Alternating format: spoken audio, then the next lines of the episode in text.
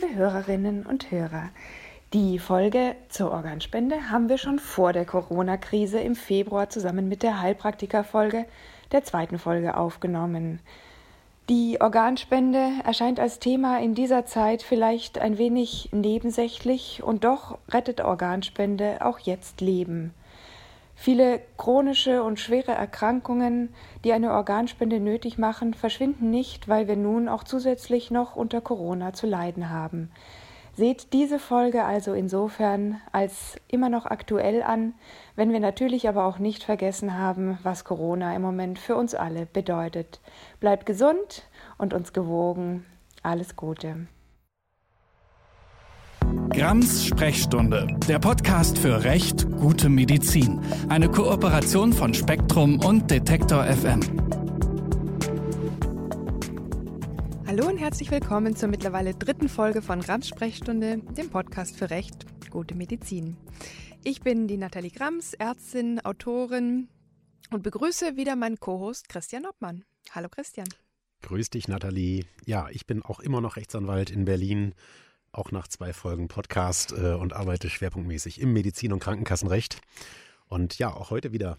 Haben Auf wir. geht's. wir haben auch heute wieder ein aktuelles Thema für euch, was gerade in den letzten Wochen und Monaten für viele Kontroversen und große Diskussionen in den Medien und in der Politik gesorgt hat, die Organspende. Christian, damit wir gleich wieder mit einer Frage an dich einsteigen. Hast du eigentlich einen Organspendeausweis? Ha, diesmal bin ich präpariert. Äh, ja, den äh, habe ich. Und zwar nicht nur den, sondern auch gleichzeitig eine entsprechende Regelung in meiner Patientenverfügung. Und äh, wie sieht es mit dir aus? Ja, ich habe auch einen und schon ziemlich lange. Aber ich muss sagen, dass äh, gerade bei der Vorbereitung für unsere heutige Folge äh, mir ganz viele Fragen rund um die Organspende zum ersten Mal so richtig bewusst geworden sind. Ich meine, ich habe mich als Ärztin schon viel damit beschäftigt, aber ja, war für mich auch viel Neues dabei und ich freue mich, dass wir das gleich miteinander besprechen können.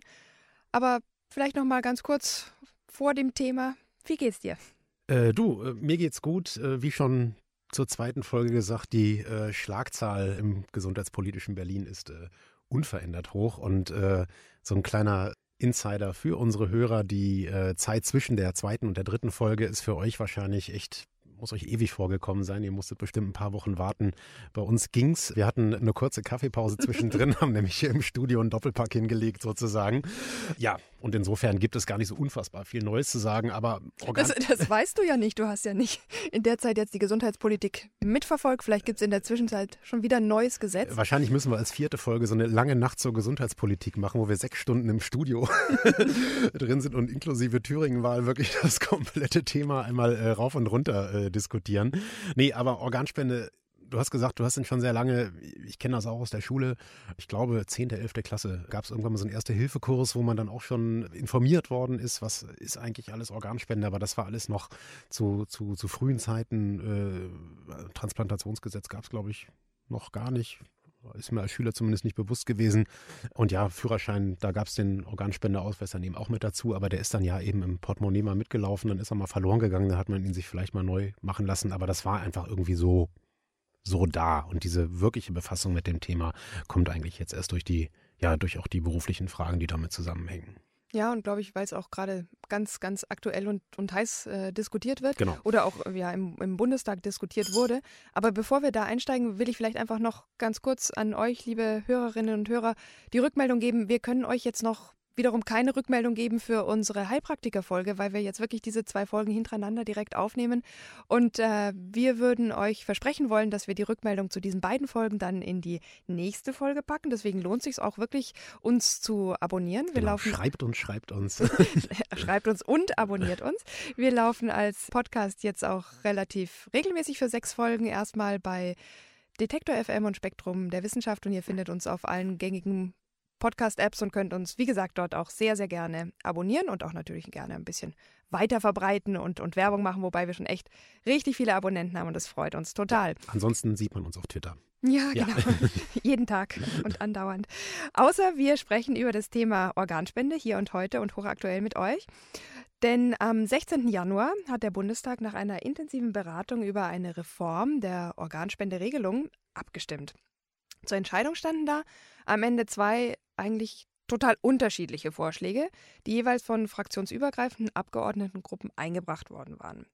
Der Bundesgesundheitsminister Jens Spahn hatte gemeinsam mit ja, total namenhaften Kolleginnen und Kollegen wie Professor Karl Lauterbach oder der Patientenbeauftragten Professor Claudia Schmidtke einen Gesetzesentwurf vorgelegt zur sogenannten doppelten Widerspruchslösung. Was das ist, besprechen wir gleich noch, aber erstmal ein paar Zahlen. Dieser Vorschlag fand keine Mehrheit. Nur 292 Abgeordnete stimmten dafür, 379 dagegen und drei Parlamentarier haben sich enthalten. Annalena Baerbock von den Grünen hat dagegen gemeinsam mit anderen Abgeordneten einen Vorschlag zur sogenannten Entscheidungsregelung vorgelegt. Und für diesen Vorschlag stimmten am Ende 432 Abgeordnete, 200 stimmten dagegen und 37 enthielten sich.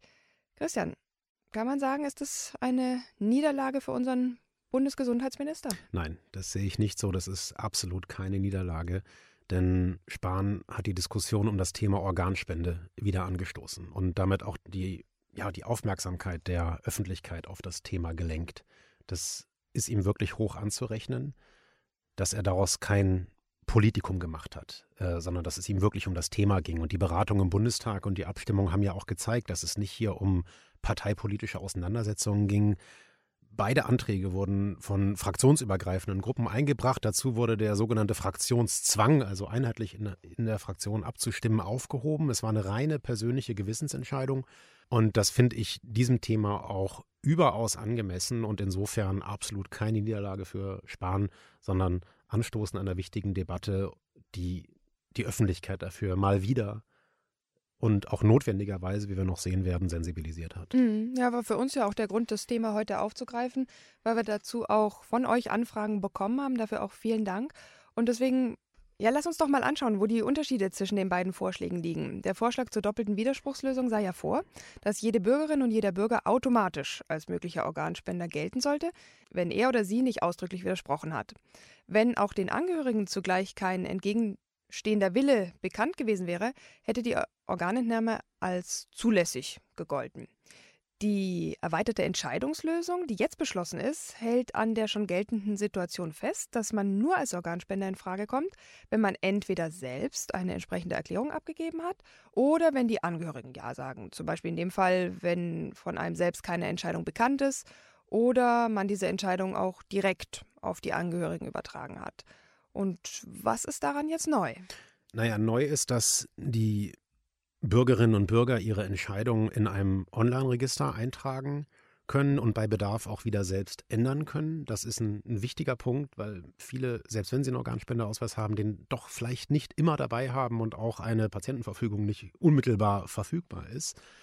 Und dazu sollen die Meldeämter in regelmäßigen Abständen zum Beispiel bei der Abholung von Ausweisen oder Reisepässen auf Organspende und die Möglichkeit zur Eintragung im Online-Register hinweisen. Ich habe das äh, auf Twitter sehr despektierlich kommentiert, habe gesagt, wer die Berliner Meldeämter und Bürgerämter kennt, hat wahnsinnig viel Zeit, sich mit allen Facetten der Organspende auseinanderzusetzen.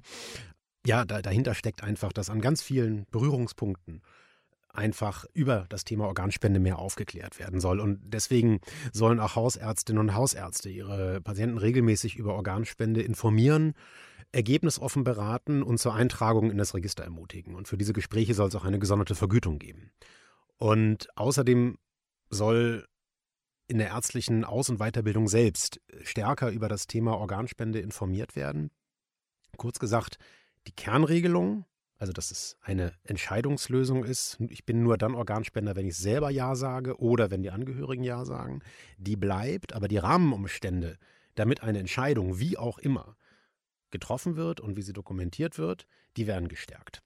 Ja, ich denke, das ist auch gut, weil zum Beispiel in meinem Medizinstudium war Organspende überhaupt kein Thema. Ich habe das wirklich erst nach dem Studium irgendwie als, als Ärztin dann auch erfahren, auch wie wichtig das ist.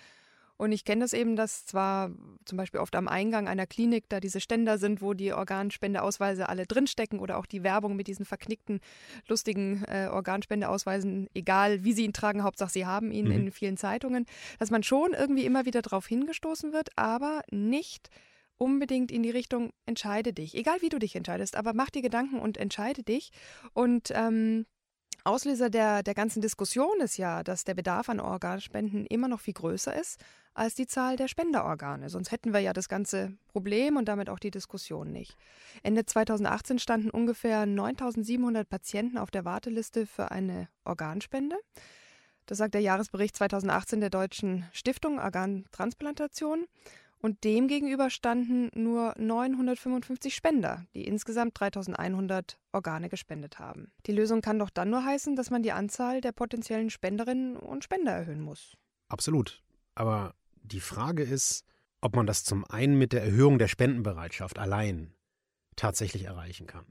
Ja, die Bundeszentrale für gesundheitliche Aufklärung hat 2019 4000 Menschen zur Organspende befragt und immerhin 84 Prozent hatten eine positive Einstellung gegenüber der Organspende. Aber nur 56 Prozent haben bereits eine Entscheidung getroffen.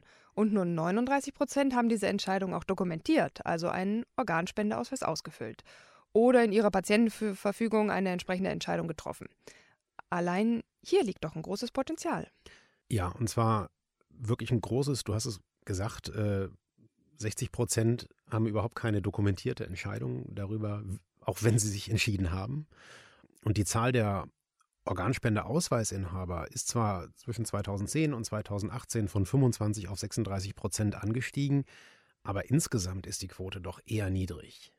Ja, dann finde ich, war Spahns Ansatz doch eigentlich der richtige, weil die Aufklärung läuft seit Jahren. Wie gesagt, die Werbung und die Organspendeausweise kennt man, hat man oft genug gesehen. Und wenn man sich das Ausland anschaut, ist die Widerspruchslösung in vielen Ländern gang und gäbe. Im Eurotransplantverbund ist Deutschland das einzige Land mit einer Einwilligungsregelung. Und die Spendenquoten sind im Schnitt in den Ländern mit Widerspruchslösung höher. Das ist so. Also es gibt ganz wenige Ausnahmen. Ich glaube, Luxemburg hat eine niedrigere Quote, obwohl sie Widerspruchslösung haben, aber das mag an den Besonderheiten eines sehr, sehr kleinen Landes liegen. Ich glaube aber, so einfach kann man diese Frage insgesamt nicht äh, beantworten. Und zwar aus mehreren Gründen. Zum einen kommt der Jurist wieder, rechtliche Gründe, denn die Widerspruchslösung ist rechtlich durchaus umstritten. Es werden, und das auch in der aktuellen Diskussion sind sie angeführt worden, rechtliche und, und ethische Argumente vorgebracht. Die Diskussion aus verfassungsrechtlicher und ethischer Sicht ist super komplex und äh, meines Erachtens auch alleine rechtlich nicht zu lösen. Denn wenn man mal ganz nüchtern anfängt, kollidieren hier zwei verfassungsrechtlich geschützte Güter. Auf der einen Seite das Recht der allgemeinen Handlungsfreiheit, also sich grundsätzlich frei zu entscheiden, sich überhaupt mit dem Thema Organspende beschäftigen zu müssen. Das wäre beeinträchtigt, wenn der Staat für dich entscheidet, du bist so lange Organspender, bis du automatisch oder bis du Nein sagst. Mhm.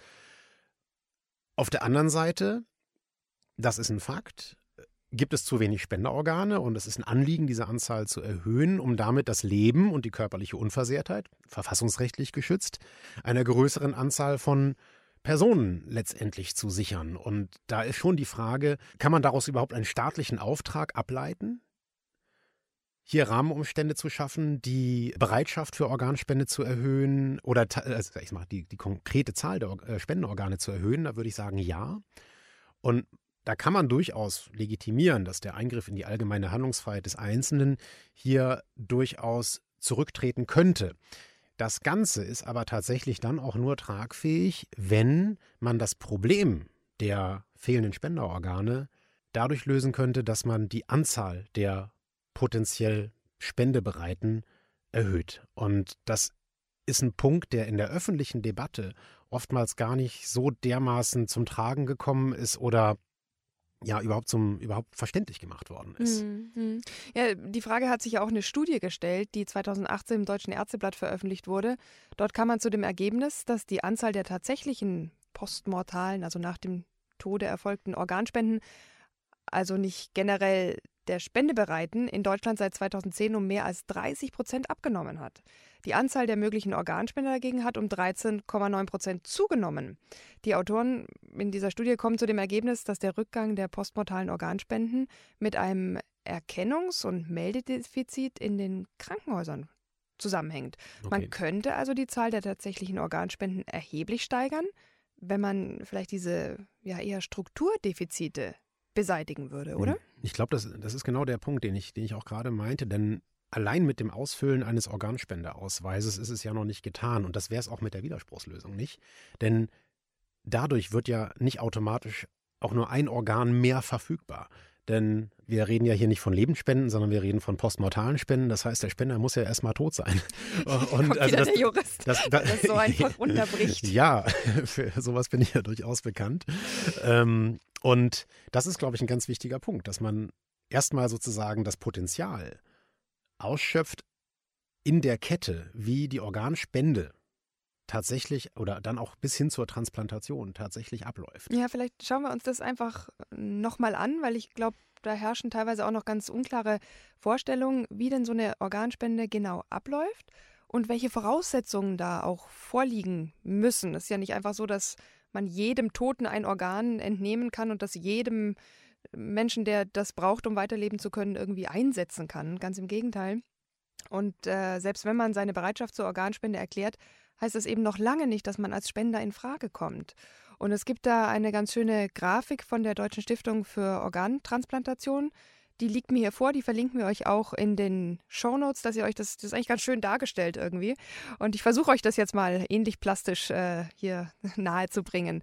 Ich meine, womit fängt es denn an? Es ist eben so, ein Mensch hat aufgrund eines tragischen Schicksalsschlags oder einer Erkrankung, eines Unfalls eine schwere oder auch eine schwere Hirnschädigung, dann muss im schlimmsten Fall zu einem Zeitpunkt X der Hirntod festgestellt werden von zwei unabhängigen Ärzten in einem gewissen Zeitfenster. Das besprechen wir auch nachher noch mal ein bisschen ausführlicher. Und das ist der Zeitpunkt, wo wirklich ein irreversibler, also nicht wieder zurückführbarer Ausfall der Hirnfunktion vorliegt. Das heißt, man, man könnte, egal was passiert, jetzt nicht wieder lebendig werden und mit seinen Organen eben weiterleben. Und das ist, glaube ich, vielen Menschen nicht bewusst. Das ist ein, ein nicht umkehrbarer Zeitpunkt. An diesem Zeitpunkt erfolgt eine Men Meldung des Spenders an die Deutsche Stiftung Organtransplantation.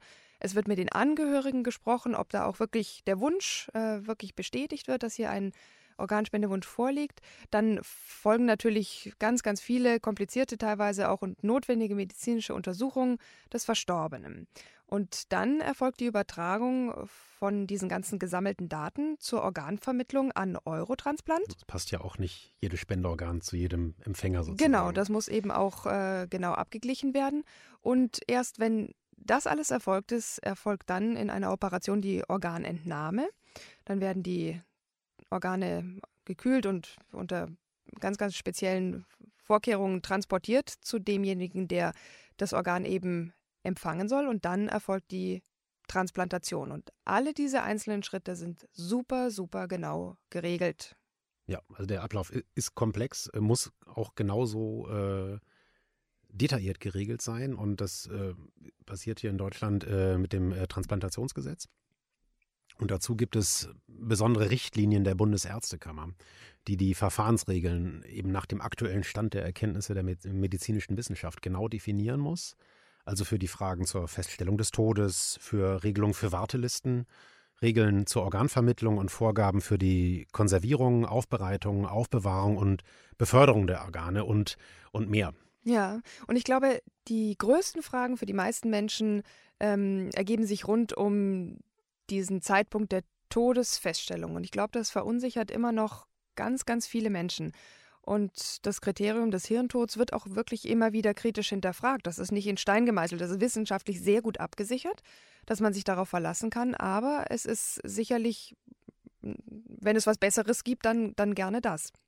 Und auch der Deutsche Ethikrat hat sich deswegen mit dieser Frage sehr intensiv auseinandergesetzt und seine Position in einer Stellungnahme mit dem Titel Hirntod und Entscheidung zur Organspende veröffentlicht. Die haben wir euch auch in die Shownotes gepackt. Ein sehr, sehr interessantes und sehr, sehr differenziertes Papier. Und auch im Ethikrat gab es durchaus unterschiedliche Auffassungen darüber, ob der Hirntod ein geeignetes Kriterium zum Start sozusagen für die Organspende ist. Für die Mehrheit der Mitglieder ist der Hirntod im Sinne des wirklich irreversiblen Erlöschens der Gesamtfunktion des Großhirns, des Kleinhirns und des Stammhirns ein sicheres Anzeichen für den Tod des Menschen.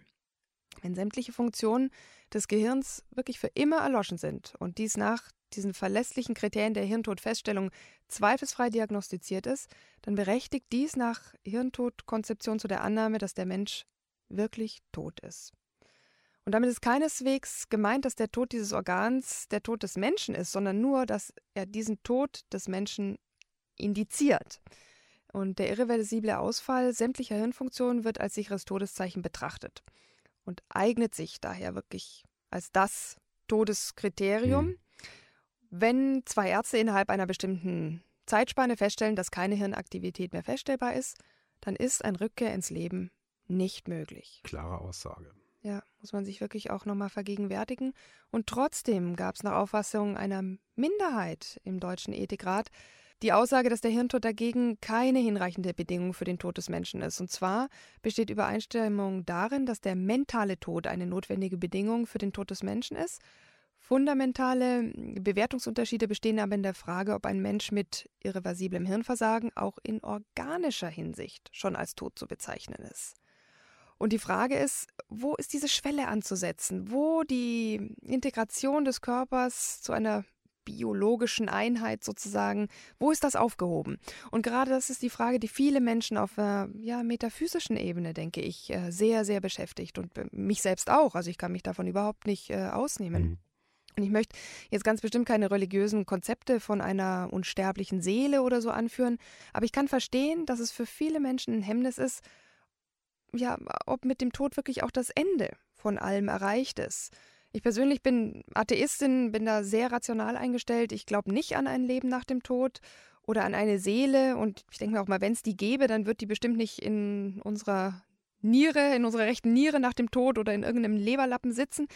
Ich finde es aber spannend, äh, dass gerade aus esoterischen und religiösen Kreisen oft Widerspruch zur Organspende kommt, weil eigentlich ist es doch aus meiner Ansicht zutiefst christlich, quasi ja, gelebte Nächstenliebe, wenn man nach seinem Tod, wirklich man ist tot, man wird nicht mehr weiterleben, einem anderen Menschen das Weiterleben durch eine Organspende ermöglicht, ja auch Kindern quasi in dem Fall wirklich ein Leben nach dem Tod ermöglicht. Und genau das sagt zum Beispiel auch der evangelische Landesbischof Friedrich Weber aus Braunschweig. Er sagt, eine Organspende kann ein Akt der Nächstenliebe sein. Hier kann etwas selbstlos gegeben werden, um Leben zu schenken.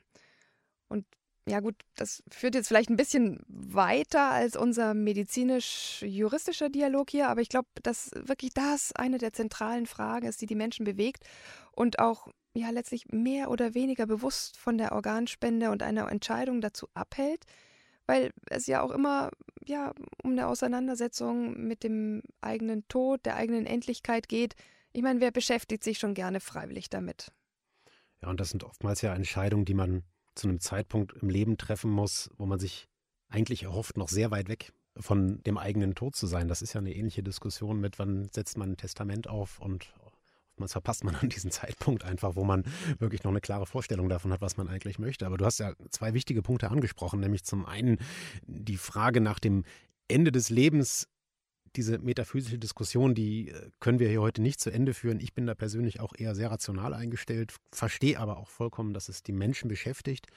Und was aus rechtlicher Sicht mir einfach noch sehr wichtig ist, ist, dass sich die Menschen darauf verlassen können müssen, dass vor einer Organspende der Tod sicher festgestellt worden ist. Und zwar anhand wirklich wissenschaftlicher bestmöglichster Kriterien. Und wenn man sich ein bisschen im Netz umsieht, kommt man schnell auf, ich sag's mal vorsichtig, überaus fragwürdige Seiten. Also die wüste Verschwörungstheorien über Organraub oder Organspende ist Mord in die Welt setzen und damit letztendlich die Ängste der Menschen schüren.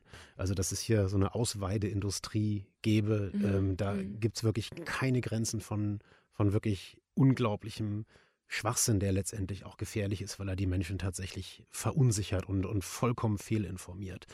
Und hier muss meines Erachtens die Aufklärung der Öffentlichkeit noch stärker ansetzen, um den Menschen auch diese Ängste zu nehmen.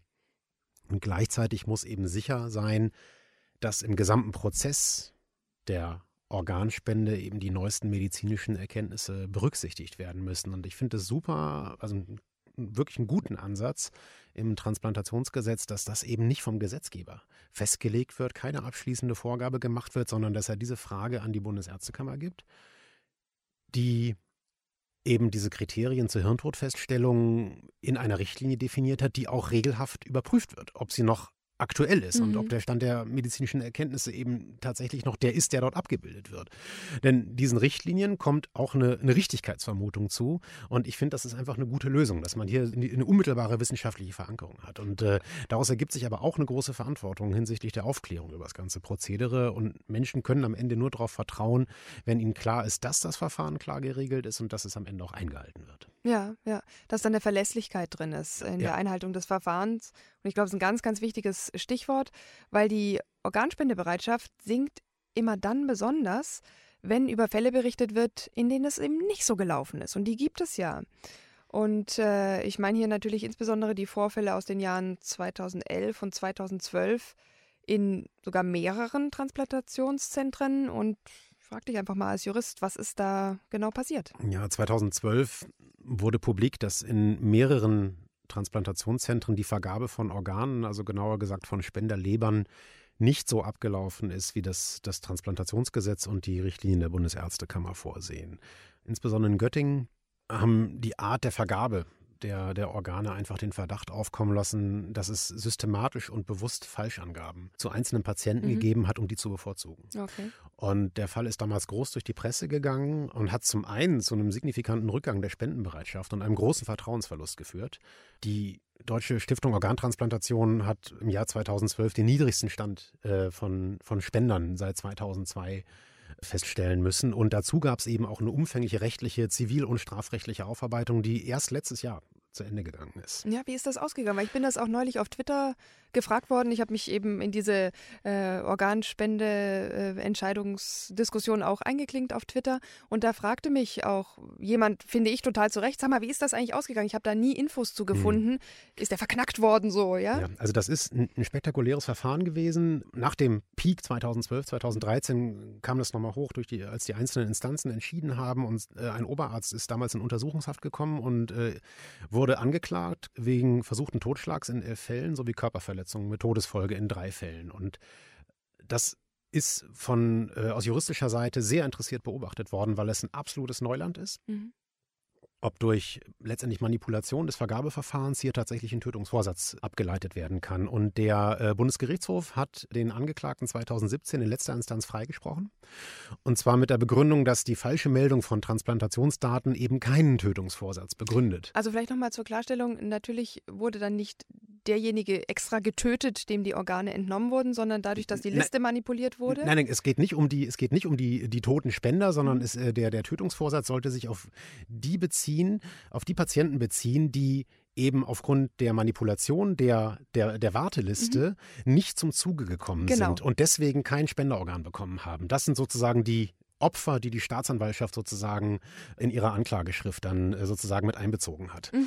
Und mein Kollege Ann Pannbecker hat das bei LTO äh, kommentiert mit die Entscheidung oder das, was da passiert ist, ist moralisch verwerflich, aber juristisch korrekt. Und ich möchte das hier selber gar nicht bewerten, aber diese Vorgänge haben dem Vertrauen in die Transplantation meines Erachtens schwer geschadet. Den ganzen Abschluss des Verfahrens äh, haben wir erst letztes Jahr erlebt, als das Landgericht Braunschweig über eine Schadensersatzforderung des Arztes äh, zu entscheiden hatte, der ja in Untersuchungshaft gesessen hat, der freigesprochen wurde, auch mit einem hohen Reputationsschaden und der am Ende einen Schadensersatz von 1,1 Millionen Euro bekommen hat. Okay. Und damit ist letztendlich sozusagen das Verfahren juristisch vollständig abgeschlossen. Mhm, mhm. Könnte für viele jetzt natürlich wie so eine Art Belohnung noch rüberkommen? Nein, überhaupt nicht. Mhm. Man muss ganz klar sagen, wenn jemand in Untersuchungshaft genommen wird, kann das erstmal nur passieren, wenn ich einen, einen, einen Tatverdacht habe, der auch letztendlich rechtfertigt, dass letztendlich auch darauf eine, eine Anklage fußt.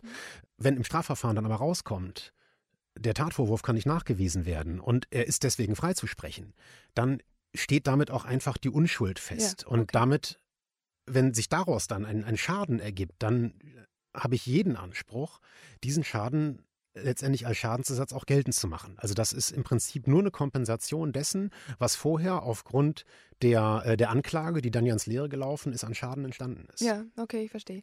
Und äh, trotzdem war das natürlich ein irrsinniger Skandal, ein auch für viele ja. nicht nachvollziehbar, auch wie da entschieden wurde. Und das muss natürlich auch irgendwie aufgearbeitet werden. Und ähm, die Deutsche Stiftung Organtransplantation hat Anfang 2013 Dr. Rainer Hess als Interimschef in den Vorstand berufen. Herr Hess ist sowas wie ein Urgestein im deutschen Gesundheitswesen, ich darf das so sagen. Von 1988 bis 2003 war er Hauptgeschäftsführer der Kassenärztlichen Bundesvereinigung. Von 2004 bis 2012 war er unparteiischer Vorsitzender des gemeinsamen Bundesausschusses. Daher kenne ich ihn auch, ja. ja. Und äh, der hatte viel mit dieser Aufarbeitung zu tun. Und ich würde sagen, wir rufen ihn jetzt mal an. Das machen wir.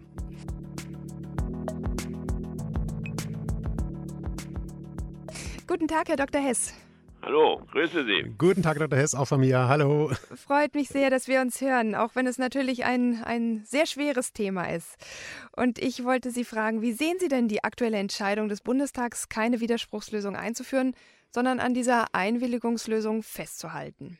Also rechtlich muss man zunächst sagen, dass der Unterschied zwischen beiden Lösungen gar nicht so groß ist, weil ja für den Fall, dass der Verstorbene selber keine Erklärung abgibt, es auf die Entscheidung der Angehörigen ankommt. Und ob die nun zustimmen oder keinen Widerspruch einlegen, das ist an sich im Ergebnis ja ziemlich gleich. Aber man muss den Hintergrund sehen. Wir leben in Deutschland äh, insofern auf einer Insel, als wir selber äh, die wenigsten Organe beitragen in einem europäischen Verbund, mhm. nämlich Eurotransplant. Und da ist natürlich schon es merkwürdig, dass alle anderen Länder die Widerspruchslösung haben und wir auf dem hohen ethischen Ross dann die Zustimmungslösung verteidigen, aber auf Organspenden aus diesen anderen EU-Staaten angewiesen sind. Ja. Und das ist dann natürlich für diese Staaten dann doch etwas merkwürdig, dass wir uns nicht in die Reihe derjenigen einordnen, die eben von der Widerspruchslösung sich mehr versprechen auf der anderen Seite aber um Organe betteln müssen, weil wir selber nicht genügend haben. Ja, ich meine, das wissen wir ja alle, dass wir zu wenig Spenderorgane ja. haben in jedem Fall. Wo liegt denn aus Ihrer Sicht das Hauptproblem? Reicht es, die Anzahl der Spendenbereiten zu erhöhen oder stimmt etwas mit diesen Gesamtstrukturen nicht, potenziell verfügbare Organe auch zu transplantieren? Also wir haben in Deutschland eine andere Mentalität. Also ich, ich, ich nehme immer als Vergleich Spanien. In Spanien hat die katholische Kirche sich immer massiv für die Organspende eingesetzt. Mhm. Nimm deine Organe nicht mit ins Grab, spende sie. Ein Motorradfahrer in Spanien ist selbstverständlich in ein Transplantationszentrum eingeliefert worden oder wird eingeliefert. Ja. Da gibt es überhaupt keine Vorbehalte äh, wegen Hirntodfeststellung und anderer Dinge, sondern das ist eine sehr positive Grundhaltung, die wir in Deutschland so leider nicht haben. Und äh, das Problem ist also von daher auch mit der Widerspruchs- oder Zustimmungslösung rechtlich nicht alleine lösbar, sondern es ist ganz entscheidend, dass wir die Strukturen verbessern. Und da hat der Gesetzgeber ja durchaus schon äh, vieles getan. Er hat ja gerade ein Gesetz zur Veränderung dieser Strukturen beschlossen. Mhm. Und das ist ganz entscheidend, dass wir die kleineren Krankenhäuser, die früher sehr viel zur Organspende beigetragen haben, dass die ähm, äh, gestärkt werden, auch, auch durch höhere geldliche äh, Zuwendungen, aber auch durch Bereitstellung von Konsiliardiensten, sich der Organspende wieder mehr anzunehmen, dass die Transplantationsbeauftragten ja jetzt verpflichtet sind, die Fälle äh, möglicher Organspende, sprich also Hirntodfeststelle, durchaus zu erfassen, mhm. sodass man also auch weiß, wer hier überhaupt als Spender in Frage kommt. Und das, das sind die ganz entscheidenden Schritte und ich verspreche mir davon an sich fast mehr Erfolg als von einer weiteren Diskussion Widerspruchslösung oder Zustimmungslösung. Ja, da kann man ja nur sagen, dadurch ist es vielleicht äh, insgesamt nochmal ins Bewusstsein vieler Menschen geraten. Aber was natürlich im Bewusstsein vieler Menschen auch drin hängt, ist, dass äh, es ja auch immer wieder dazu Skandalen kam. Und Sie waren ja 2013 in den Vorstand der Deutschen Stiftung Organtransplantation berufen worden, um nach diesen Vorfällen unter anderem in Göttingen äh, die Deutsche Stiftung Organspende neu auszurichten und damit auch das Vertrauen letztlich wieder zurückzugewinnen. Was haben Sie nach Ende Ihrer Amtszeit da für ein Fazit gezogen? Also zunächst muss man feststellen, dass die Stiftung Organtransplantation zwar so heißt, aber ja ausschließlich zuständig ist für die Organspende. Das heißt, die ganzen Wartelistenentscheidungen und auch die Manipulationen an der Warteliste fallen nicht in den Verantwortungsbereich der DSO. Mhm. Die DSO sorgt dafür, dass äh, Organe an den Krankenhäusern, die eben äh, solche Fälle haben, entnommen werden, dass sie begutachtet werden hinsichtlich ihrer Qualität, dass sie transportiert werden äh, dorthin, wo dann die Transplantation durchgeführt wird. Das ist Aufgabe der DSO, mhm. sodass ich also nicht die Aufgabe hatte, nun eine Stiftung neu zu strukturieren, die in Missbrauchstatbestände verwickelt war, Es gab interne Querelen in der Stiftung, äh, deswegen haben wir sie neu ausgerichtet im Sinne von stärkerer öffentlich-rechtlicher Beteiligung der Krankenkassen, der, der Länder, also sie stärker zu neutralisieren in ihrer Aufgabenbeschreibung und mhm. Aufgabenzuständigkeit. Das ist nach einem Jahr erfolgreich abgeschlossen worden.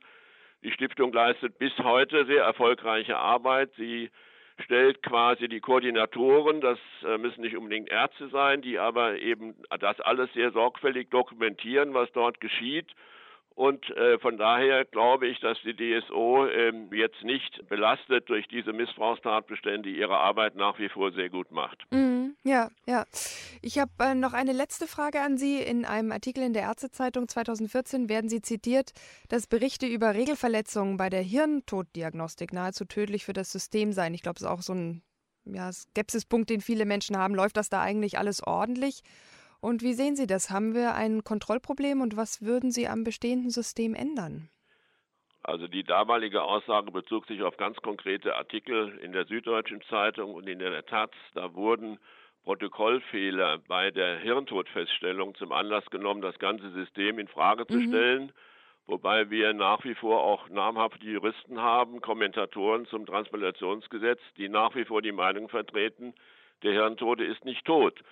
Und diese Diskussion belastet eben in Deutschland die Grundeinstellung zur Organspende. Und äh, da kann man an sich äh, immer wieder nur äh, halt die Gewissheit verkünden, und die ist wissenschaftlich belegt, dass der Hirntod quasi der Tod ist und dass es zwar natürlich notwendig ist im Sinne der Organspende, die Funktionen des Körpers äh, aufrechtzuerhalten, aber das nicht äh, dazu führt, dass etwa der Todeszeitpunkt damit irgendwie hinausgeschoben werden könnte. Ja. Und diese, diese Diskussion kann man an sich nur beenden, indem man die Aufklärung der Bevölkerung auch in diesem Punkt, äh, nicht nur, dass Organspende sinnvoll ist, sondern dass Organspende auch an Voraussetzungen gebunden ist, die definitiv mit dem Tod, ja. mit der vorherigen Todesfeststellung verbunden sind, das muss in Deutschland, glaube ich, noch sehr viel intensiver gefestigt werden, als das in anderen Ländern notwendig wäre. Ja, ja.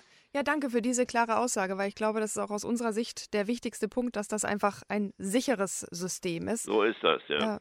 Vielen herzlichen Dank, dass Sie heute Gerne bei geschehen. uns waren. Auf ja. Wiedersehen. Ja, Dr. Hess. Wiederhören. Jo, wiederhören. wiederhören. Ciao.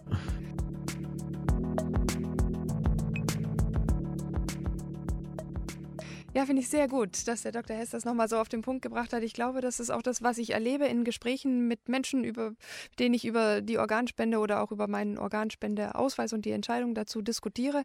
Es gibt so eine ganz, ganz große Unsicherheit darüber, ob da nicht irgendwie Schindluder getrieben wird oder ob man da jetzt nicht quasi noch halb lebend auf den OP-Tisch gezerrt wird und dann wird einem da die Leber rausgeschnitten und dann ist man tot, obwohl man es vorher nicht war. Das sind ja, das sind ja diese absoluten Horrorvorstellungen, die gerne auch von, von Kritikern, von welcher Seite sie auch kommen mögen. Also man hatte ja, oder du hast ja selber irgendwelche sehr äh, esoterisch abgedrehten Ansätze da genannt und gesagt, auf die Internetseiten, da muss man drauf gucken, die packen wir euch ausdrücklich nicht in die Shownotes.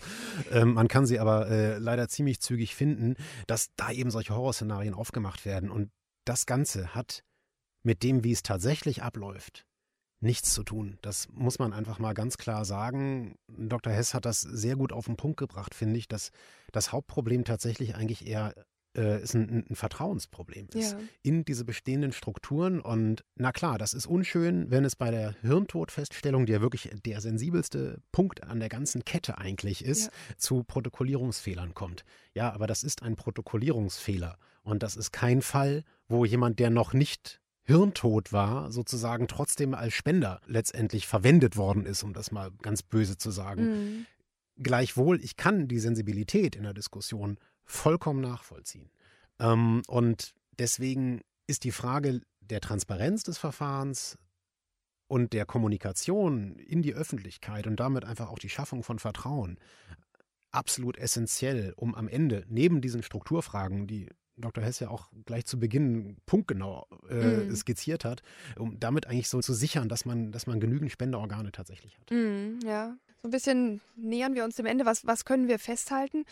Langfristig würde ich sagen, kann die Spendenbereitschaft nur gesichert und erhöht werden, wenn die Menschen noch mehr als bisher über die Umstände des gesamten Prozesses der Organspende aufgeklärt werden, dass sie einfach verstehen, was passiert da genau, was passiert auch potenziell mit mir, wenn ich mich dafür oder auch dagegen entscheide. Und da finde ich den Ansatz, den der Bundestag jetzt beschlossen hat, gut und richtig. Ich zweifle aber daran, dass das ausreichen wird. Also für mich ist die Widerspruchslösung, muss ich ehrlich sagen, am Ende doch der konsequenteste Weg. Aber man muss halt auch bedenken, dass da noch ganz andere Aspekte wichtig sind. Manche betonen, ähm, dass Hirntote Sterbende sind und das noch nicht Tote. Und ich kann mir das schon vorstellen, man, man, man steht da am Intensivbett eines wirklich geliebten Angehörigen, das Herz schlägt, der wird beatmet, es sieht aus, als ob er atmen würde. Die, durch diese intensivmedizinischen Maßnahmen ist das möglich, dass sogar die Haut auch noch sich warm anfühlt und man hat doch wirklich den Eindruck, dieser Mensch lebt noch. Ja, und jetzt soll ich den hier sozusagen freigeben und kann mich noch nicht mal richtig verabschieden, weil der Mensch den ich hier vor mir liegen sehe, der ist nicht tot. Ich sehe quasi, der lebt. Und ich glaube, das gut zu begleiten, hier aufzuklären und die Möglichkeit auch zu geben, sich gebührend zu verabschieden, das sind ganz, ganz wichtige Punkte, auch wenn gleichzeitig eine Organentnahme vorbereitet wird. Ich glaube, Begleitung ist das richtige Stichwort. Es ist, denke ich, auch sehr schwierig, sich von, von draußen in diese konkrete Situation reinzuversetzen. Ich kann das nachvollziehen, wenn Eltern am, am Krankenbett von ihrem dann äh, hirntoten äh, Kind letztendlich stehen, dass diese Entscheidung sehr, sehr schwer fällt. Das mhm. fällt niemandem leicht und ich glaube, dass das muss auch niemandem leicht fallen. Aber die Entscheidung muss gut begleitet werden. Mhm. Denn ich glaube, dass dieser humanistische Gedanke, der ist ja nicht nur christlich. Mhm. Ich fand das auch nochmal sehr hilfreich von Herrn Dr. Hess, dass er auf Spanien hingewiesen hat, wo die katholische Kirche, also ja. die ja noch wirklich noch ganz anderen äh, Einfluss äh, dort hat, als, äh, als es in Deutschland der Fall ist, hinweist, dass man mit, seinem, mit seinen Organen nach dem Tod anderen Menschen eben ein Weiterleben ermöglichen kann, eine, eine wichtige Triebfeder sein kann. Und mit dem Organspendeausweis ist es vielleicht wie so ein bisschen mit der Aufklärung übers Impfen. Also viele hätten ihre Impfung schon, wüssten sie, was eigentlich der, der, der wirkliche Sinn dahinter ist, dass die Gefahren einfach viel geringer sind, als es immer so suggeriert wird. Und viele hätten auch einen Organspendeausweis schon längst und hätten sich entschieden, wenn er, ich denke, wenn einfach die Aufklärung in der Öffentlichkeit noch präsenter wäre und die Produktionskosten sind ja wirklich zu vernachlässigen gegen, gegen den Nutzen. Und ich glaube auch, du hast dich ja gerade für die Widerspruchslösung ausgesprochen. Ich bin da auch bei Dr. Hess, der sagt, naja, am Ende, wenn sowieso die Angehörigen im Zweifelsfall gefragt werden müssen, dann macht es den Unterschied gar nicht mehr so groß. Ich stelle mir aber vor, dass das die schwierigste Situation ist.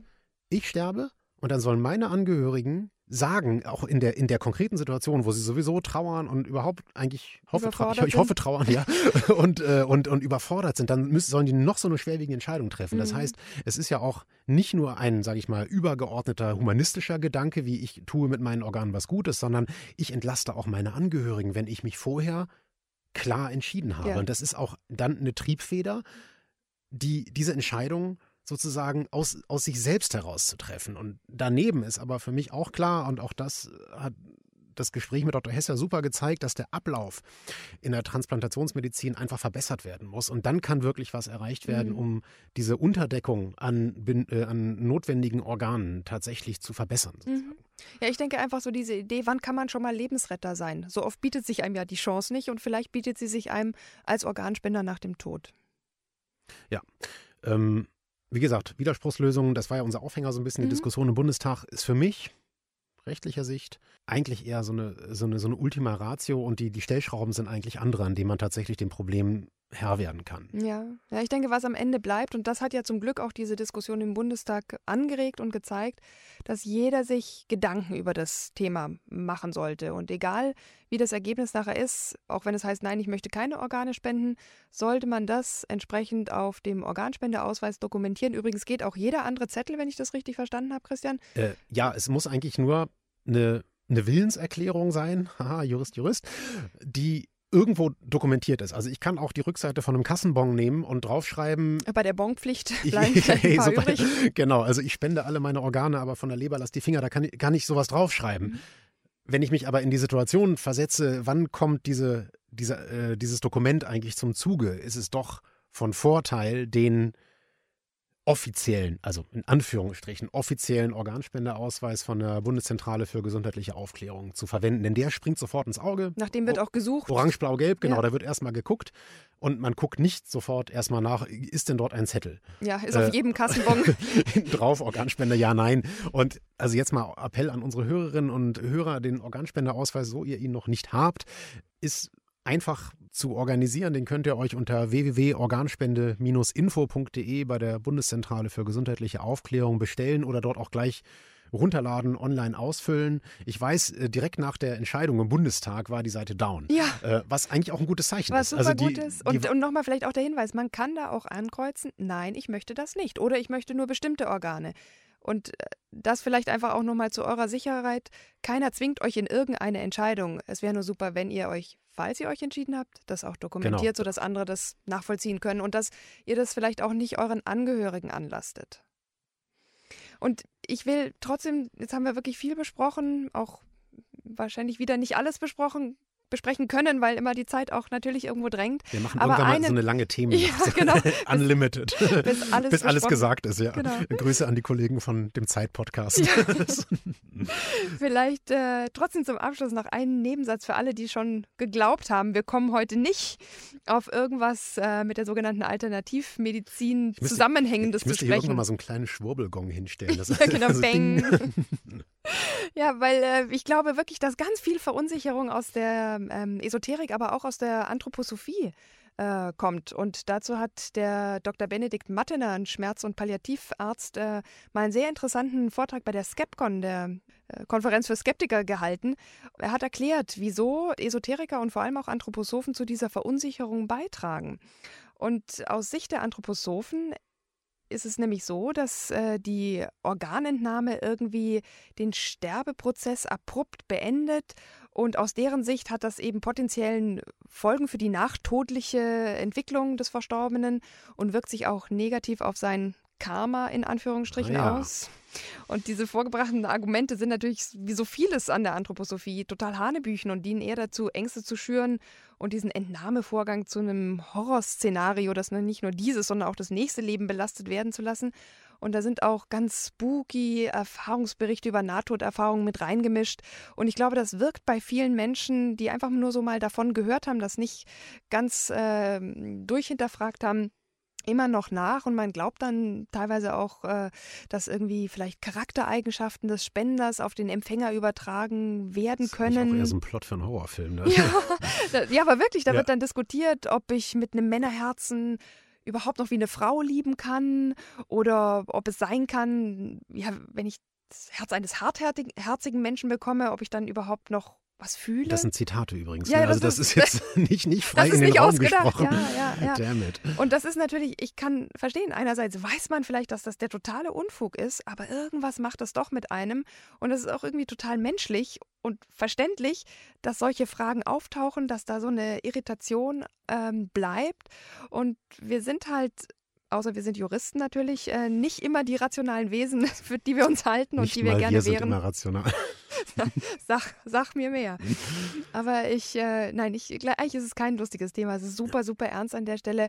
Und ich glaube auch, dass wir diesen Bereich mit Aufklärung und Information nicht beliebig durchdringen und erreichen können. Das ist, glaube ich, einfach so die Krux an uns Menschen. Also dazu finde ich es aber umso beruhigender, dass gerade die, zumindest die christlichen Kirchen, ähm, hier sich ganz klar positioniert haben. Mhm. Und damit ja auch eine, eine wichtige Rolle wieder in der ganzen Diskussion einnehmen. Bei Herrn Stein, äh, bei meinen Anthroposophen, ich, wie gesagt, das ist nicht mein Spezialthema, aber wenn ich an Rudolf Steiner denke, ich meine, der hat zu Zeiten gelebt, da war an äh, Organspende medizinisch noch nicht mal zu denken. Also das ist ein so wirres Konstrukt, was sich dann über die Jahre und Jahrzehnte irgendwie weitergesponnen hat. Und dass man über solche Gedanken tatsächlich so weit wegkommt von einer wirklich wichtigen Debatte, das finde ich eigentlich sehr erschreckend. Ja, und weil dann auch, finde ich, dieses Gute, der gute Gedanke in der Organspende, dass man damit Leben schenken Der kann. jemand anderen ermöglichen kann. Das, das fällt dann hinten runter und das ist wirklich, ja, im Zweifel dann tödlich. Und ähm, trotzdem, ich glaube, wir haben heute versucht, äh, so der Aufklärung und so auch zur Transparenz, zur Verständlichkeit dieses ganzen Prozesses und der ganzen Debatte beizutragen. Und von unserer Seite war es das zu dem aktuellen Thema. Weitere Infos findet ihr serviceorientiert, wie wir sind, wie immer, in unseren, wie immer in unseren Shownotes. Bis zum nächsten Mal. Ich darf mich schon verabschieden und vielleicht noch ganz, ganz kurz vor Ende noch einmal, äh, erlaubt es mir noch ein einziges Mal, dann höre ich auf damit, einen Hinweis auf mein neues Buch, Was wirklich wirkt, Kompass durch die Welt der sanften Medizin, was im Aufbauverlag kürzlich erschienen ist und bei dem es zwar überhaupt nicht um die Organspende geht, aber zum Beispiel um die Anthroposophie und man dort auch ja noch mehr über diese Problematik auch dieser vermeintlich sanften Alternativen erfahren kann. Ja, von mir gibt es kein neues Buch, aber ein herzliches Tschüss und äh, ja, bis zur nächsten Folge von Gramm Sprechstunde, der Podcast für Recht. Gute Medizin. Grams Sprechstunde, der Podcast für Recht, gute Medizin. Eine Kooperation von Spektrum und Detektor FM.